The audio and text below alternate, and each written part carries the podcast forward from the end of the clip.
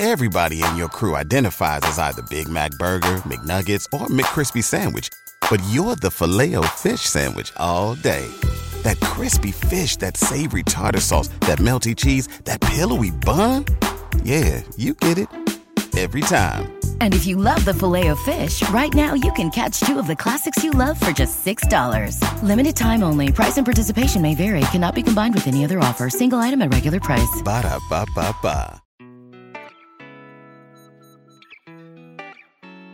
生活、工作和苹果，大狗熊有话要说。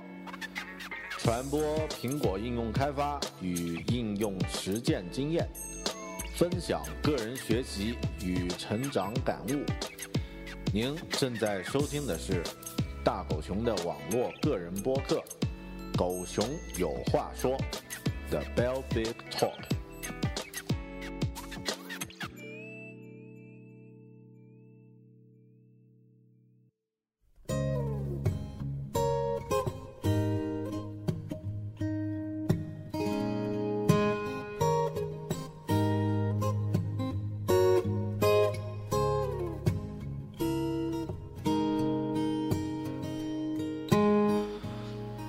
大家好，呃，我是大狗熊 Bell Big，您现在正在收听网络播客《狗熊有话说》的 Bell Big Talk。这期咱们会聊一个非常没有节操的话题，也就是《苹果物语》这本书的这个幕后制作花絮。呃、那《苹果物语》呢，是我去年写的一本讲述苹果的应用的一本这个应用书，啊、那今年呃二零一二年二月份呢出版，呃，为什么今天会想聊一聊聊一聊这个话题呢？当然，直接原因就是想推广一下这本书嘛，啊，这个是最无耻的一个直接原因了。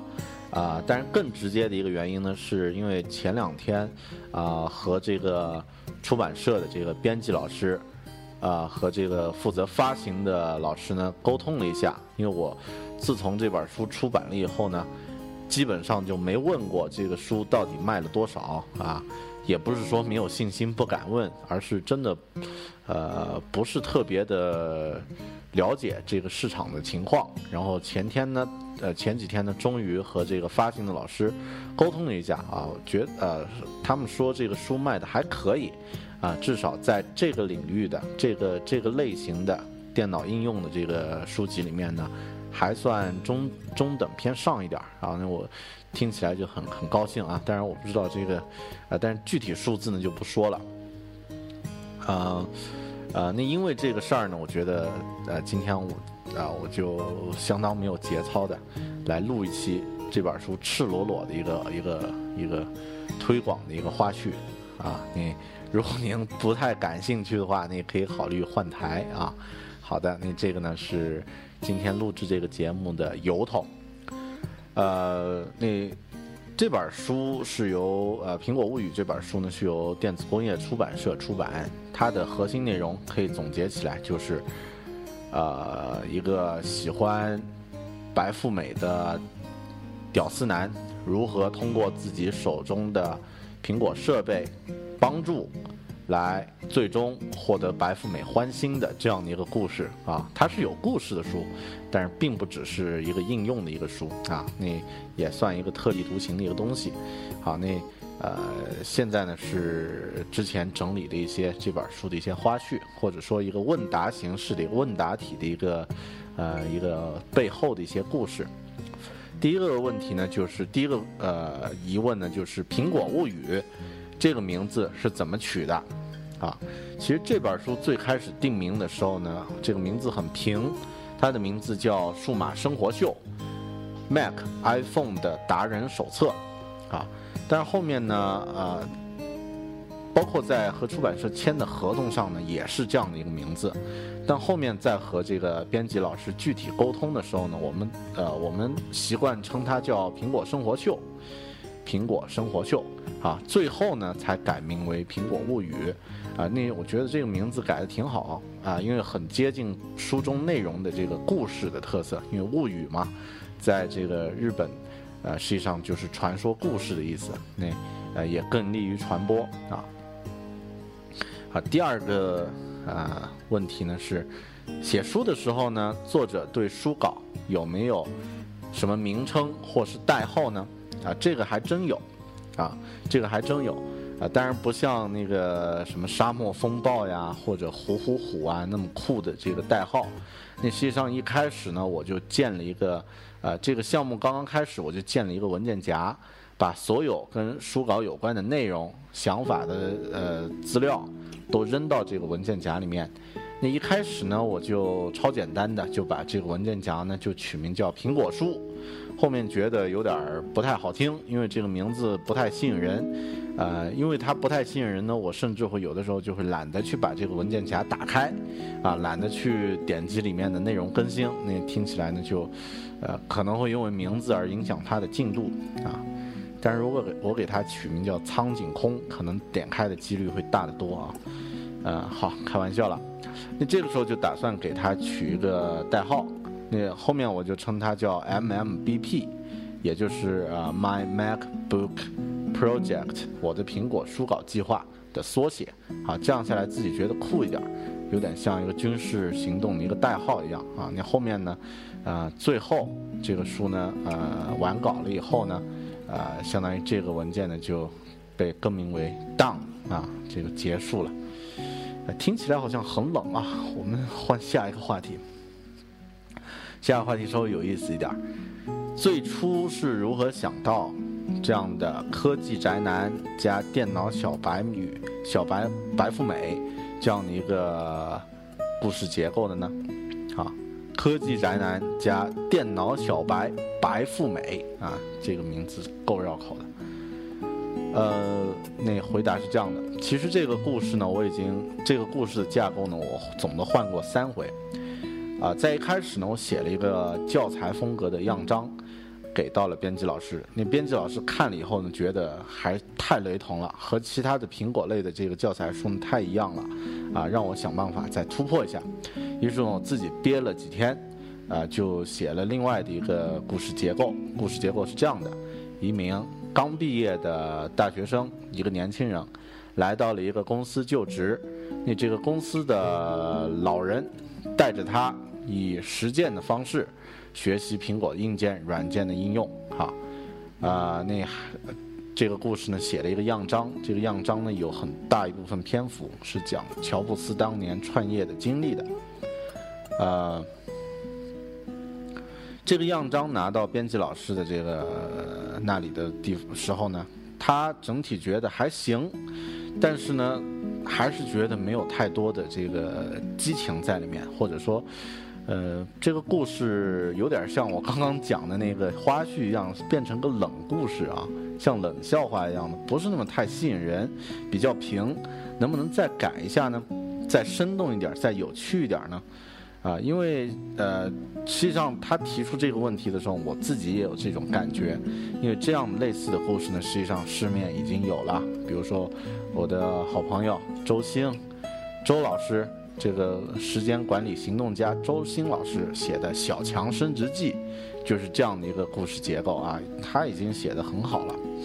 啊，那哦，我写一个这个苹果类的书，不能有太多的雷同，所以这个时候呢，我就继续憋，就打算弄出一篇新的故事出来。但这次就觉得很难，一直难产。有一天呢，和老婆吃饭，那他就无意中提起来说，提了一句话。这句话可能他是无心的，但我觉得对我来说，棒，就把我的思路打开了。他是这么说的：说，哎，你不是喜欢看美剧吗？想不出故事来吗？就想想别人是怎么编的嘛。人家美剧的编剧做的多好啊。提了这样一句话，那我第一时间就像刚刚说的，我是脑子里面 bang 想了一下，说这个大爆炸。那我最喜欢的美剧呢，刚好也叫这个名字，就是。生活大爆炸的 Big Bang Theory 啊，生活大爆炸，呃，这就是一个科技宅男和美女之间的呃普通美女之间的一个单元剧，人物没变，但是剧情一直在变，而且很精彩。就在那一瞬间，我就觉得啊，找到点了，我就要用这样的一个故事基调来写这个书，啊，于是，于是呢，这个定下来以后呢，这个事儿就好办了，那我就将人物确定一下，然后根据内容需要，让他们来演绎相应的故事就行了，啊，给到编辑老师也觉得很不错，于是呢，就这样诞生了这本《苹果物语》。第四个问题，书中的人物，比如 Coco。阿麦、刘司机、大狗熊和乱马这些角色，是凭空想象的呢，还是以真实人物为原型来创作呢？呃，其实大部分是有真实的人物为原型的。呃，像 Coco 这样的角色，我们在生活中都很常见。很多女生呢，对电子产品呢是很小白的，她们经常会问一些让。有点电脑常识的男生都没有办法去回答的一些怪的问题啊！因为我老婆就是典型的一个电子产品小白，就路过复印机，复印机会停电的那种人啊。然后 Coco 这个角色呢，也有他的性格特征啊，甚至两个人的星座都是一样的，都是狮子座。那呃，书中的两个宅男阿麦，设计师阿麦和这个大学老师刘司机。这两个人的性格呢，实际上就是我自己性格的两个方面，一种性格呢是内向、被动、敏感，啊，那另外一个呃，但是另外一个性格呢就是不太懂人情世故，啊，有点 geek 啊，那这两种性格呢，实际上就把它分离开来，变成了这两个角色，啊，那大家知道我的网名就叫大狗熊嘛，所以这个大狗熊这个角色呢，也是跟我正常的。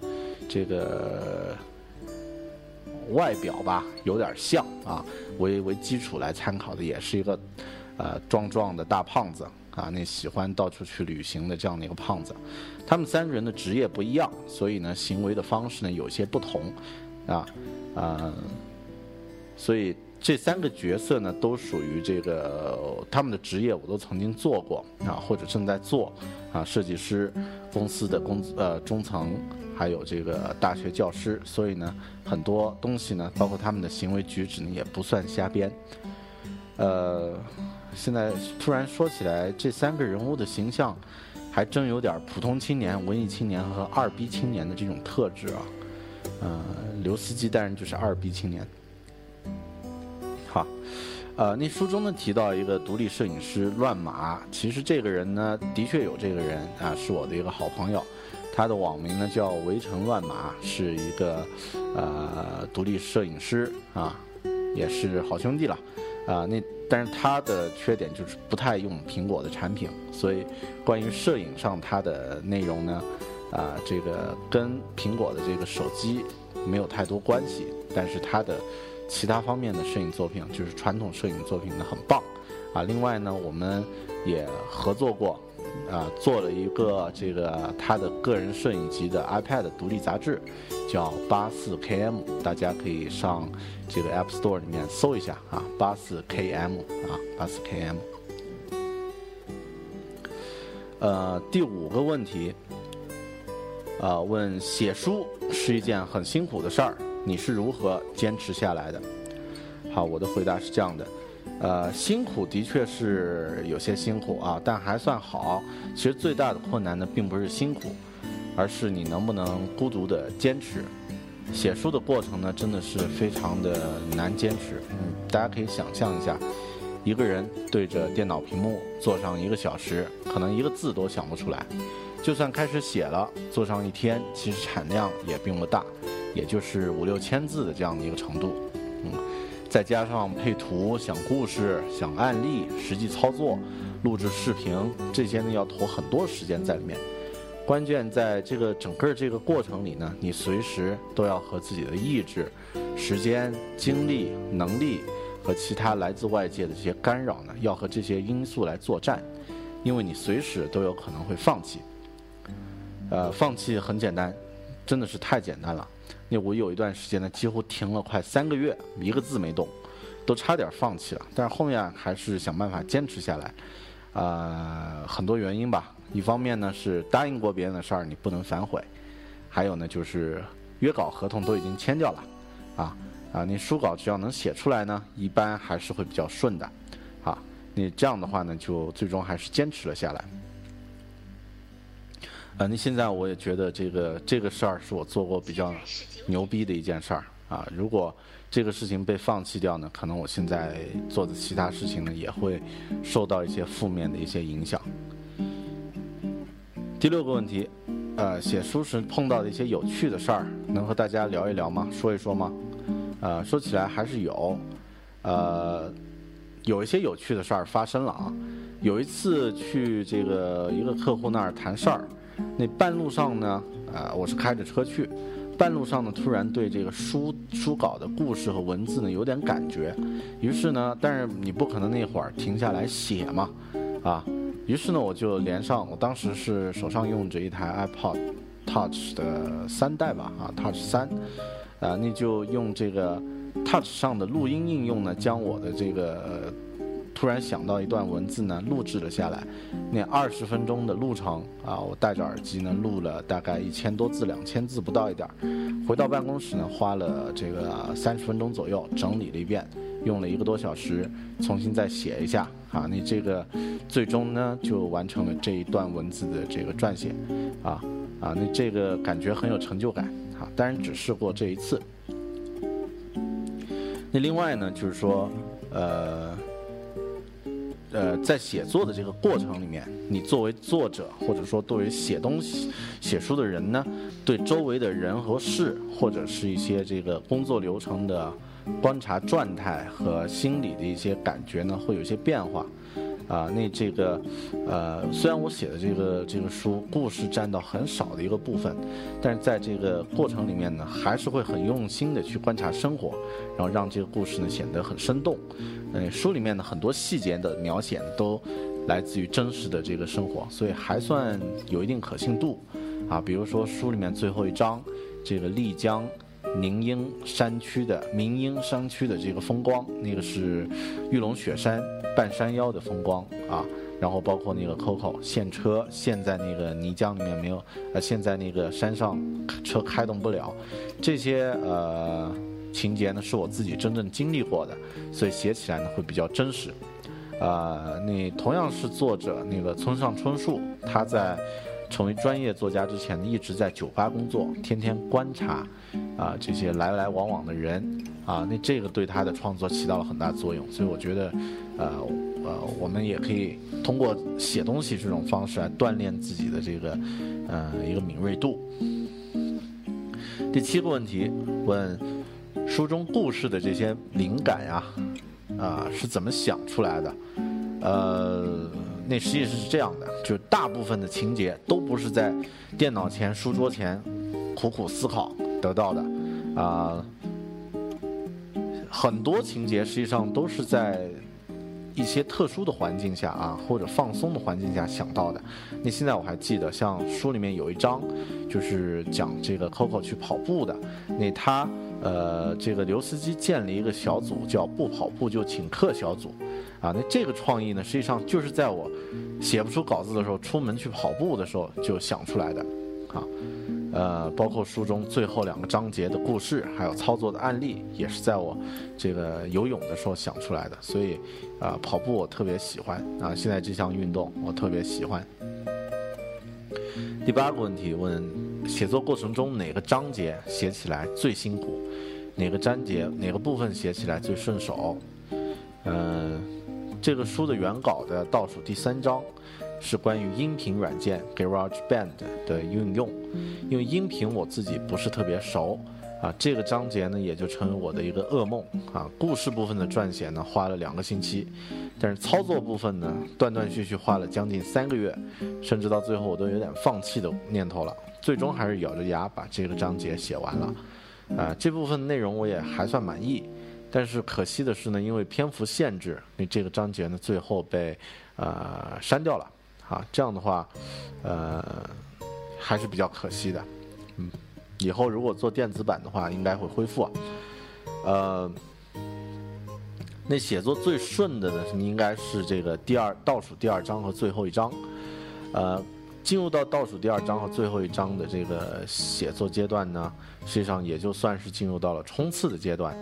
当时的我有着很强的决心，就是一定要尽快完成这本书的撰稿工作，一定要开始冲刺，一定不能像之前那个章节一样，一个章写了将近三四个月，那肯定不行。啊，于是我就很认真的把自己的工作状态呢调整好，在这两个章节撰写的时间里呢，我挡掉了这个当时的一些其他的一些琐碎的工作。那每天呢，一到自己的工作室呢，就戴上耳机，啊，打起盘腿，盘在椅子上，啊，对着这个电脑呢，进入到一个比较高效的一个创作的一个状态。啊，你当时有一部电影就是特别火。就是，呃，大卫芬奇拍的这个社交网络 （social network），啊，这个是讲 Facebook 创始人这个马克如何创业的。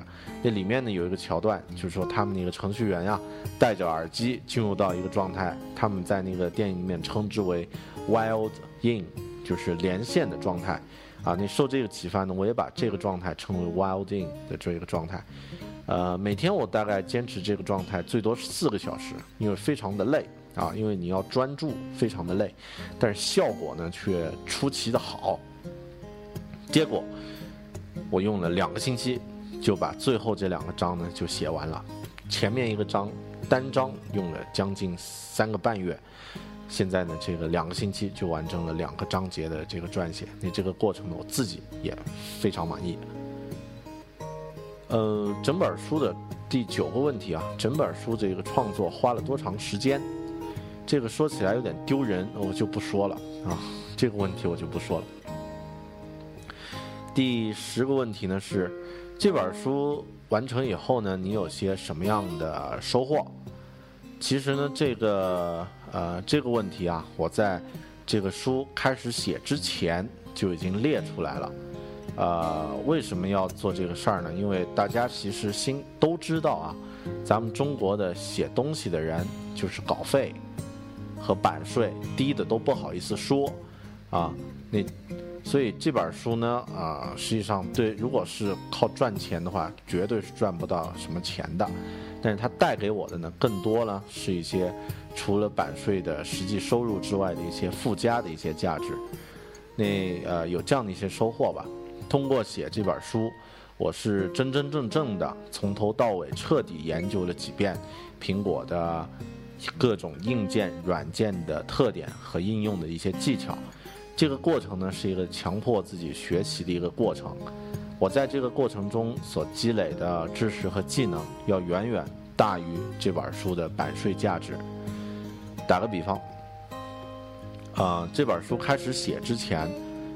呃，开始写作之前呢，我对苹果 OS 系统端的这个办公软件，像 Pages、Numbers 和 Keynote，实际上用的不是太熟。但是现在呢，我能够有信心，可以做出呃效果不亚于这个 WWDC 上展示这种幻灯片。但是内容能不能有那么好，那另说。但是制作的效果上，至少我看到的 Keynote 的效果，我都有能力、有信心用。自己的 Keynote 把它做出来啊，也有信心呢。用 Pages 排版出精美的印刷册或者海报啊。那呃，在我自己在工作里面的，也通过 Pages 制作了很多类似的这个实例。然后包括这本《苹果物语》的后面的第四章以后的章节呢，实际上最终都是在 Pages 里面来实现格式化的。嗯。那另外我自己所有的这个个人的电子表格呀，啊，这个都通过这个 Numbers 来管理了，啊，那光是这这个这个方面就可以看得出这个，呃，写出这个事儿对我的一个一个帮助。但是其他苹果的应用技能方面呢，我的提高和成长呢，也因为写这本书成长非常明显。呃，那如果还还有一点啊。如果说写这本书之前，我只是一个普通的苹果的爱好者，那这本书呢，也让我真正成为了一个苹果的，不说资深吧，也不说专业吧，就是稍微进阶的玩家中的一员。凭借这本书的内容呢，呃，我入选了这个北京2011年的 MacWorld Asia 苹果达人评选，并且得了一个二等奖，啊，然后呢，大会也邀请我作为演讲嘉宾。呃，和大家分享了一个我的苹果生活秀这样的一个演讲。这次体验呢非常难忘啊。然后在二零一二年的 MacWorld 上呢，MacWorld Asia 上呢，啊，我这本书呢也作为一部分这个呃，就大会呢专门采购了一部分作为呃这个赠品赠送给一些朋友们啊。那这个体验呢也令非常令人难忘啊。那。呃，在两次大会上呢，都和很多朋友见面，然后呢，呃，分享这个苹果应用开发的一些心得和感受。呃，如果是没有这个，嗯，之前写这本书呢，所有这一切都不可能发生。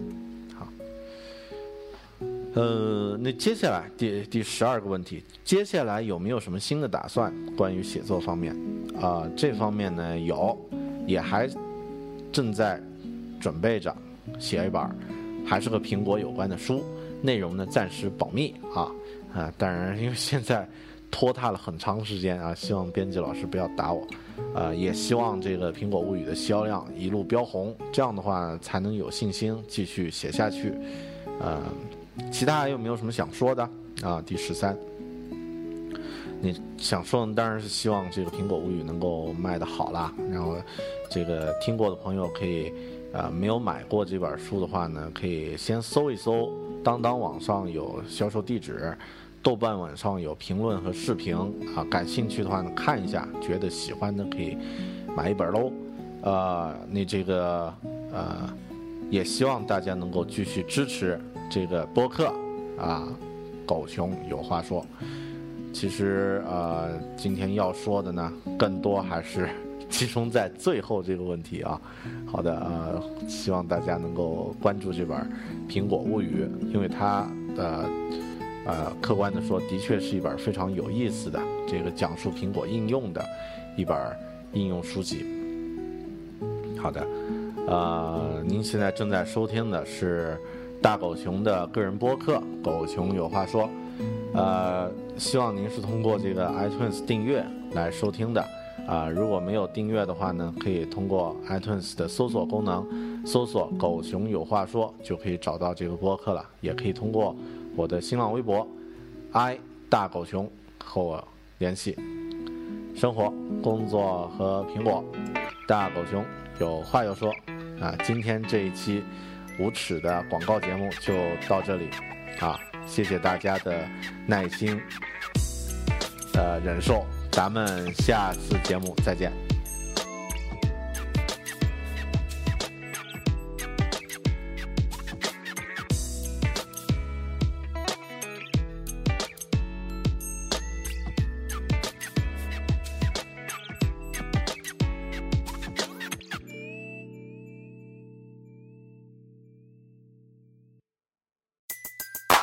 Everybody in your crew identifies as either Big Mac Burger, McNuggets, or McCrispy Sandwich.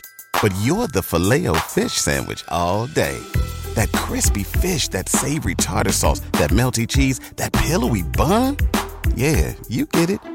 Every time. And if you love the filet of fish, right now you can catch two of the classics you love for just $6. Limited time only. Price and participation may vary. Cannot be combined with any other offer. Single item at regular price. Ba da ba ba ba.